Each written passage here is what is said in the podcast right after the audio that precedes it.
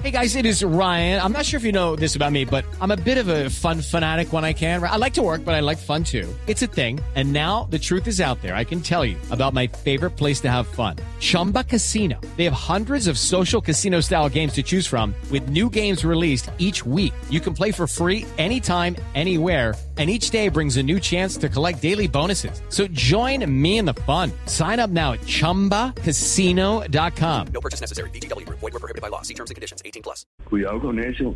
Las pensiones, los fondos de pensiones en Colombia han sido muy bien manejados. No hagan ese daño. Ahora puede haber alguna reforma. Por ejemplo, desde mi punto de vista, doctor Néstor, Lucky Land Casino asking people what's the weirdest place you've gotten lucky? Lucky? In line at the deli, I guess? Uh, Aha, in my dentist's office.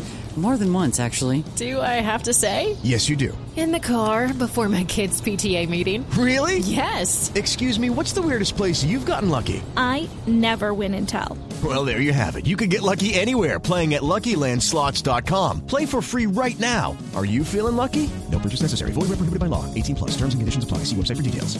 yo creo que Colombia que tiene hoy una legislación tributaria muy razonable que estimula la inversión, si la economía sigue bien, podría crearle un pun- algo adicional de cotización a los empleadores para mejorar en el futuro la, la pensión de las personas de ingresos medios.